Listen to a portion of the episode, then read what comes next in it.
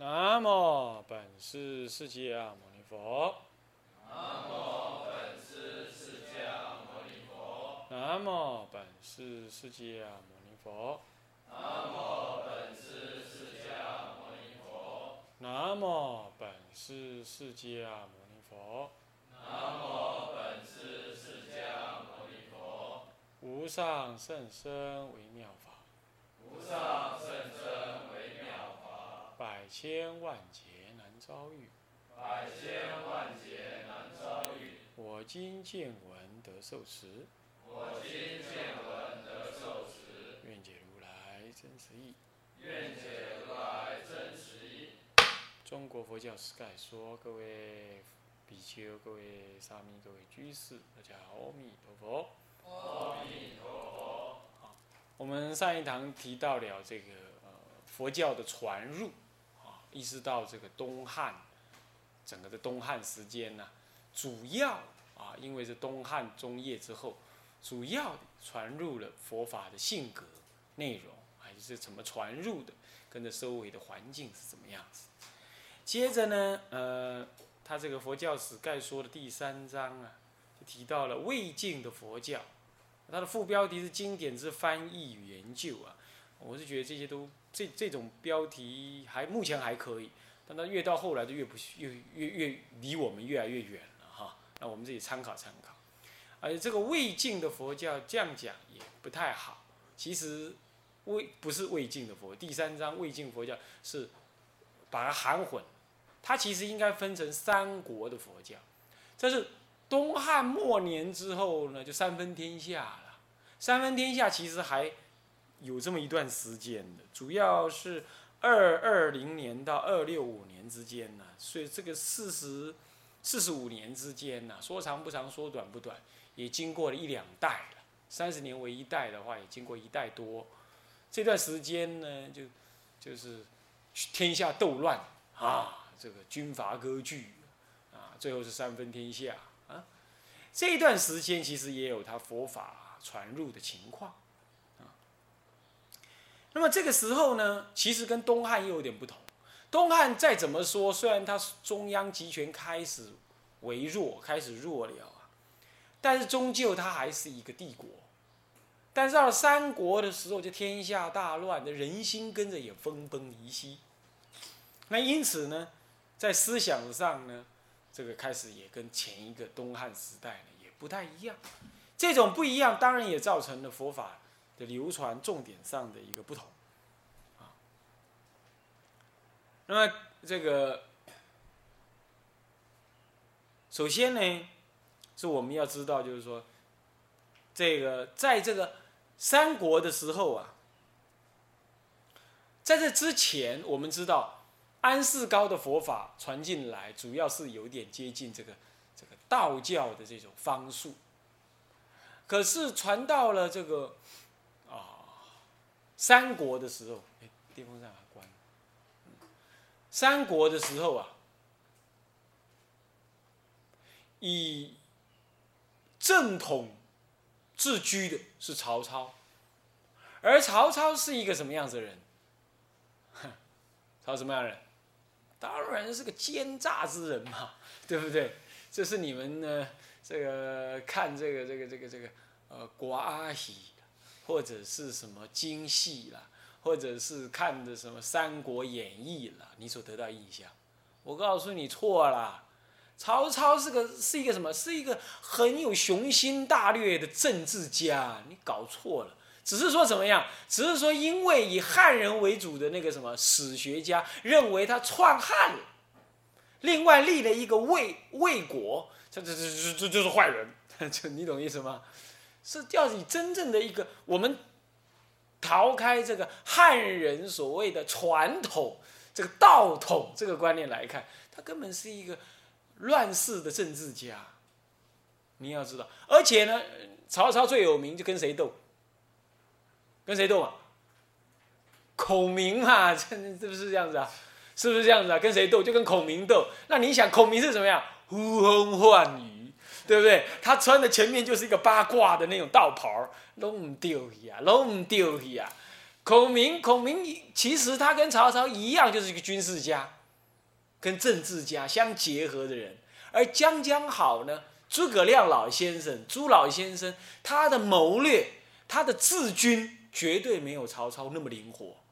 要讲谋略，要讲政治的什么呢？要讲政治的手段，治军的那种、那种、那种高超性啊！曹操超超过诸葛亮老先生、朱老先生。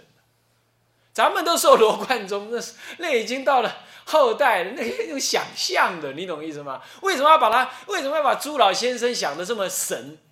还是汉人道统这种思想在作怪，你懂吗？你懂意思吧？啊，然后呢，就把他想的什么样？哎呀，呼风唤雨喽，什么草，什么什么借草，什么曹操借借船那种呼什么什么什么借东风啦，什么这那，no 都不是那回事儿。历史上事实证明，历史事实证明，诸葛亮一定要败，一定要败。在三国那种时代，你手你采取守势就不对。第一，第二，你的带兵方法过度的正点。曹操带兵作战呢，非常的灵活。他那军事的那个常识啊，还有手腕啊，那真正就像麦克阿瑟一样，他领军很很聪明、很活泼的。那么他说：“你说他挟天子以令诸侯，啊？我问你，在那种时代，大家都想当王。”你要摕着兵符，你就会在救天下，这本来就是帮，这本来就是你的手段嘛，是不是？在今天来讲，各个党派都出来的时候，有人就要拿什么李登辉牌，对不对？虽然李登辉牌现在一跌到谷底，这已经没有用了，但是当时就这样吗？是不是这样子？对不对？所以这个呢，时代论英雄，你你要知道，你要给他恢复原来的定位，啊，你要回来恢复原来定位。所以，这个思思想的大变革呢，在这里就受到曹操影响了。曹操是一个很有思想、很能够带兵、也很能够掌握群众思想的人。那么他呢，看到了说有道术啊，有道术啊，显易惑众，他就开始下令，下令怎么样？不得行道教的这些道术惑众。违者必杀。这个时候好了，好了，安世高是不是跟道教很接近，对不对？跟着遭殃。所以一开始啊，咱们中国佛教里头啊，他是一起接受道呃，接受声闻法跟支楼加乘的什么大乘佛法，但是祝衰。去督导曹操去进什么？进道教，那么跟道教很接近的什么？声闻佛法跟着也遭殃。这第一个原因。那才第二个原因才说什么？呃，中国人什么有大乘思想？我告诉你，门儿都没有。那个时代哪里有什么大乘不大乘？那个时候的儒术都不管用了，还什么大乘？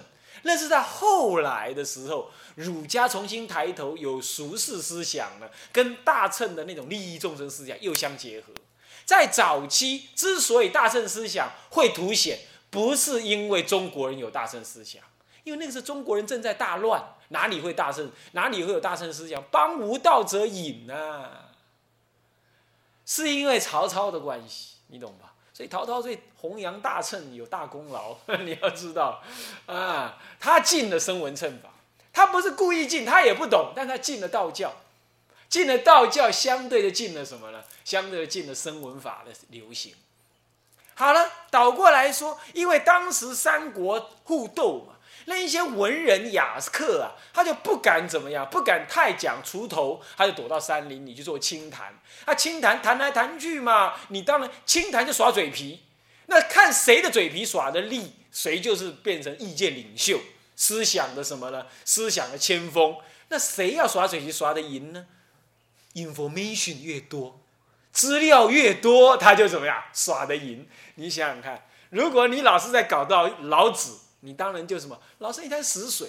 要是能够吸收一点点外来的思想，你不是很拽吗？这个时候佛经那是什么？那个谈空说妙的什么般若经典，主要讲般若，讲般若是很深奥的，对不对？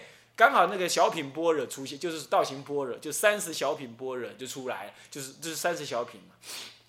嗯，那个小小品般若经啊，哎，这个是一个新的思想，刚好让他们在山林里头什么，不管懂不懂，反正拿起来胡吹乱盖，就能赢人，就这样子，一方面压抑，一方面兴盛，哈哈，大乘佛法就这误打误撞的被兴盛起来，真正的原因是这样，事实是这样子。啊，你不要老往脸中国脸脸上贴金，说我们中国人就是大乘根性。当时或许也是因缘呐，也或许真的有这个根性，但事实并不是这个原因。好，好，这个是第一个，这样子的啊，就是那种山林清谈，再加上曹操三国时代的压抑，还有第二、第第三个原因是什么呀？你弘扬佛法去对地方也很管用。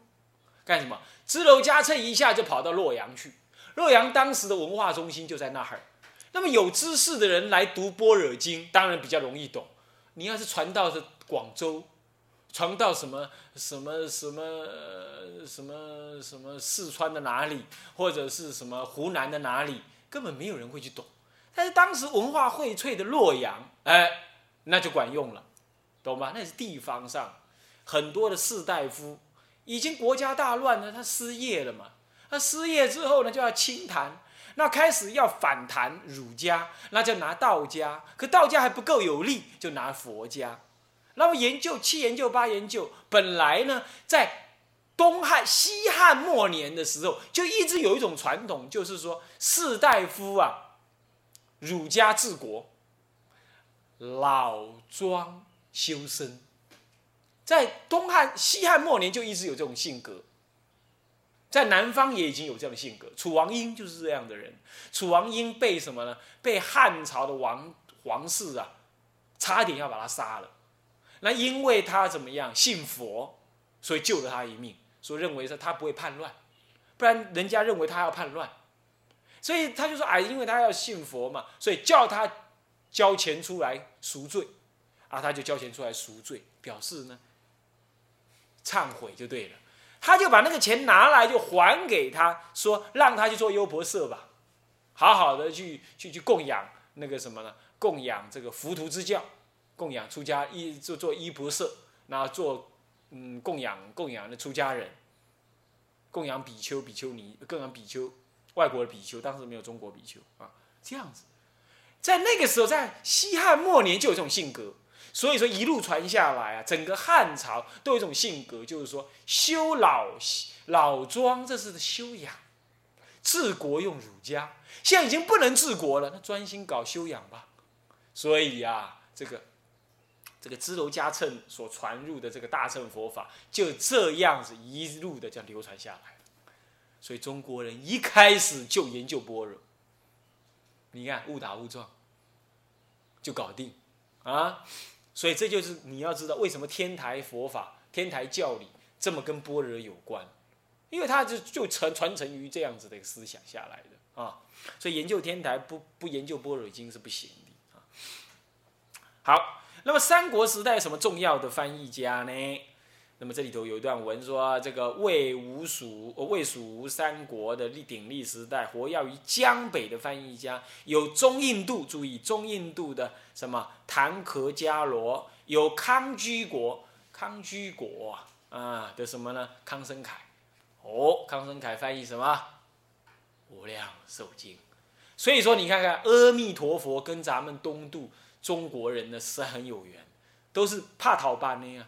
都早期就已经翻译进来了，康生凯啊，现在的什么《无量寿经》，而且流传最广的《无量寿经》啊，还有安息国，现在的伊朗啊，康居也差不多伊朗伊朗的那一带啊，那什么呢？安息国的什么呢？谭地等在江南从海路而来的哈，有这个吴吴就是那个谁呀？那个那个孙权的吴啊，那个吴吴江南的吴哈。你要知道，这里这地方早就有佛法了，就是所谓的楚王英的时代，也就西汉末年，楚王英被贬到江南来，就已经把佛法带到江南来了。啊，这个时候他南从南方来，那支迁吴国的支迁，康居国的什么呢？康生会，康生会啊，应该是康居国的僧人，名字叫做慧，叫做康僧会。那么康僧凯啊，其实不是，是康居国的僧人，名字谓之凯，是这样子的。好，有人是这么解这个名的啦。好，当时就名字外国人名字念了一大堆，他念不来，你懂吗？干脆就这样简别他从哪里来的，的什么身份的什么名，这康僧的凯跟康僧的慧，因为觉得很奇怪，怎么都姓康啊？不是都姓康？那 么那么刚好，那个时候康氏家族很多人啊，都姓康的来，不是这样子的啊，嗯。那么呢，这个这个这个呃，康生会啊，来，其中呢，科呃谭科迦罗于西元二五零年，就嘉平二年呢，在洛阳译出了。哦，你看看，最早这个时候开始就译出，这个很重要，译出了什么？译出了升旗戒本。注意，没有戒经，只有戒本啊。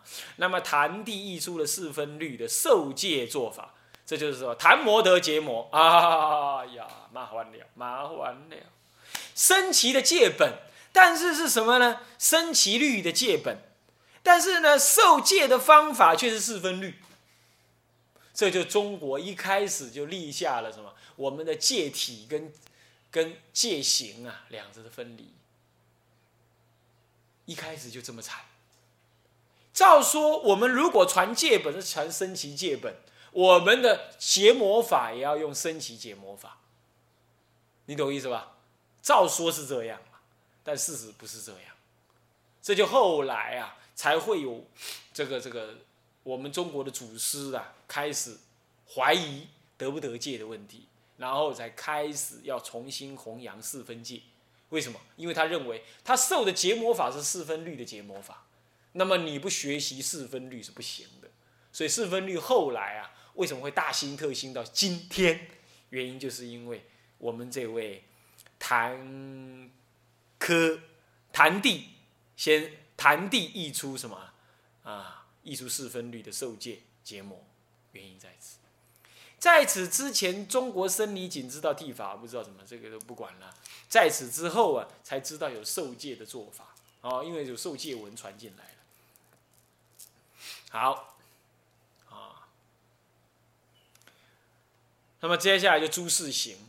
朱世行是河南人，他精通般若。你看看奇怪了，那个时候就会有精通般若，你可见了，般若已经很能、很、很那个时候就已经很新了。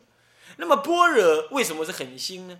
因为他甚至有文献记载，他在洛阳讲《道行般若经》，《道行般若经》还记得吧？是一九呃一七九年由谁？支娄迦谶。刚上一呃上一堂课我们讲过，支娄迦谶在洛阳译出的，而他在他在什么呢？他在西元二六零年，也就隔了相隔了差不多将近一百年的时间，人家就能够讲了。一部经传进去要一百年了才有人讲，当然也不一定了，搞不好支娄迦谶已经在那边讲了，边讲边翻译都说不定。但总而言之，那个时候已经号称有人是精通了。般若讲空性，而般若经几乎就纯讲空性。你要看《道行般若经》，就是所谓的小品般若，其实就是讲空性。但是讲空性，讲不讲实相呢？其实也讲的了，只是说不不那么凸显，不那么凸显啊。好，那么这个时候呢？这以下呢，这个这个朱世行呢，还有听说朱世行就是一个出家人，但当时没有说姓释，姓释不是释法藏，释某某不是这样的，当时都是按照你原来的姓，所以我们看不出来他是个出家人。据说他是依着这四分结魔法受戒的了，不过没有铭文呢啊啊，然后就做这个啊，那么呢？这个，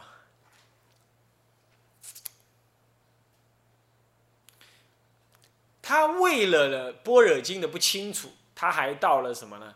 到了这个于颠国啊，于颠国啊，去取什么呢？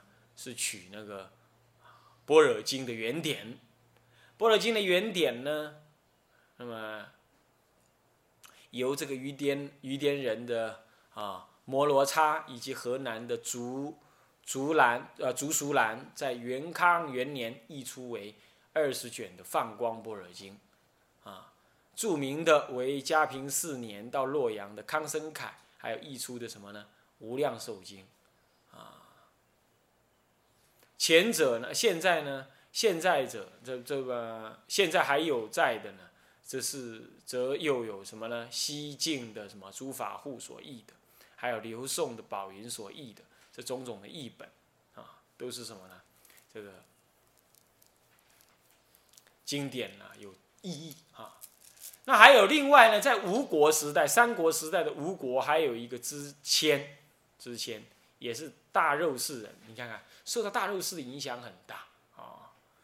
那么他呢？这个规划了中国，也是支娄迦谶的再传弟子，啊，那么他也是在孙权的国中啊啊担任什么呢？担任官职。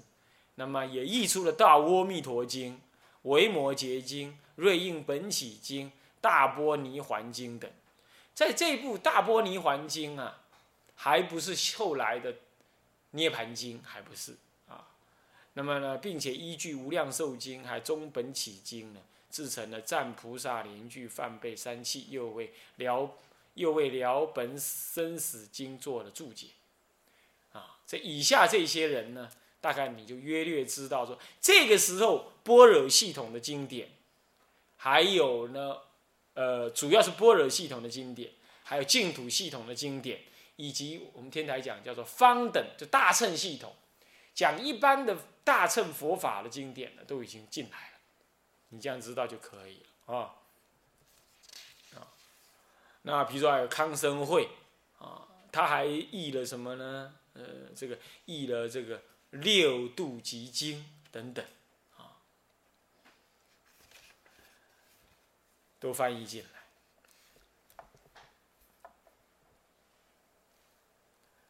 这里头有一段文呢，他说。翻译进来呢，都是以他们自己所知道的翻译进来，没有什么系统，而且呢，因为他对中国文化文字运用也不太清楚，所以翻译的文字呢，有时候都怎么样，语文呢翻译的不太好，也不很完备，啊，因此当时的中国人不太能够完全理解。这里就是我说的格义佛教的出现就是这样子，因为中国人并。他翻译的又不好，而且有时候翻译的很仓促。那中国人呢，又没有佛教的观念，他有道教的思想、道家的思想，他常常拿道家的思想来模拟什么了？模拟佛教的思想，是这样子的。这个情形呢，也就造成了什么？造成了格义佛教的啊的的发生了啊。好，接下来。他这个文上说是二啊，是主法护，其实就是西晋佛教了。西晋佛教，西晋是怎么来的呢？西晋事实上是三国鼎立之后，由曹操的儿子曹丕，那么怎么样统一了三国，那么立了什么西晋佛教？那么西晋佛教是一个党伐的佛教，我们的党争的佛教啊，但不不是一个西晋是一个党争的啊学法的。一个政治啊，那么呢，不是不是曹魏了，不是曹丕，曹丕后来呢，又为司马炎所，司马炎所怎么样？所所夺啊啊，所夺。那这个时候是司马氏建立了西晋，建立了西晋啊，建立西晋呢，这个啊，这个时代呢，主要的翻译的人呢。他这里提到一位是主法护，主法护。那么主法护，他哦，他还是大肉氏的人啊。那么人家甚至于称他是肉氏菩萨，或者是敦煌菩萨。旧来的易经生都冠以出生之国名为姓氏，又被称为知法护，这是因为他的名字“足”跟“知”是一音之转啊。那么所以又他称他为“足”啊，诸法护。那么他事实上翻译的很多方等的经典，在文上面也提到。那么记在秦始元年的时候，至永嘉二年呢，这段时间呢，他总共呃翻译了四十余年的时间，翻译了《光赞般若》，还有《正法华经》《无量清净平等觉经》，这不是现在那个什么汇集本啊，不是，那个是什么？就是《无量寿经》的另译，另译啊。你看看，几乎在这个时代，每一个时代阶段都会有阿弥陀佛有关的经典翻译进来，啊，翻译进来，这点也很重要啊。那其实这里头呢，对中国佛教都只是在翻译，用隔译的方法来理解了，也没什么好说的了，啊。那么你知道一下就好了，啊。不过这里有一个比较不一样的，就是说。因为主法护啊，嗯，他呢精通这个西域各国的这个语文呢，那么他因为他精通，这人就可能跟很多人沟通对话，因此就有很多国的人呢就会来跟着他学习，这不一定是为了来中国，但是只为了追随他，因为他年轻的时候就小时候就出家。道行很深吧，人家都称他是敦煌菩萨，表示这个人行大乘佛法。既然行大乘佛法，人家就想亲近他。那再加上他语言能力很好，就更多人来亲近他。那这个时候所谓的翻译呀，无非是什么样？无非是边讲边翻译。